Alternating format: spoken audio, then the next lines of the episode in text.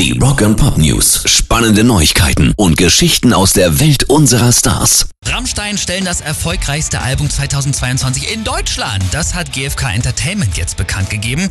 Zeit liegt in Sachen Verkaufszahlen mit einem gigantischen Vorsprung vor Helene Fischer und aber am meisten verkauft, am längsten auf der 1 und mit seit, satten 19 Wochen in den Top 10 auch absolut verdient ganz vorne.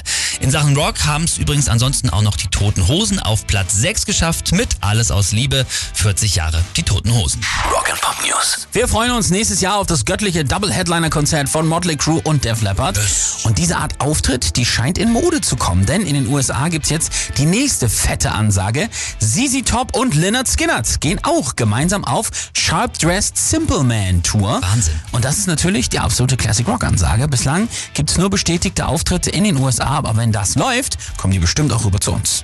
Rock and Pop News. Nächstes Karriere-Highlight für Ozzy Osbourne. Zum ersten Mal in seiner langen Karriere hat er es geschafft, sich selber von Platz 1 der Rock-Radio-Charts zu verdrängen. One of Those Days mit Eric Clapton löst die Titelsingle seines Erfolgsalbums Patient Number 9 auf der Pole Posi- Position ab.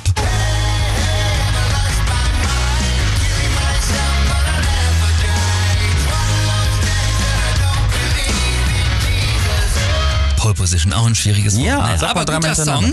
Und Ozzy sagt dazu, I'm fucking overwhelmed. Obwohl, so wird das wahrscheinlich. I'm fucking overwhelmed by the response for this album. Ich bin überwältigt über die Reaktion auf mein neues Album.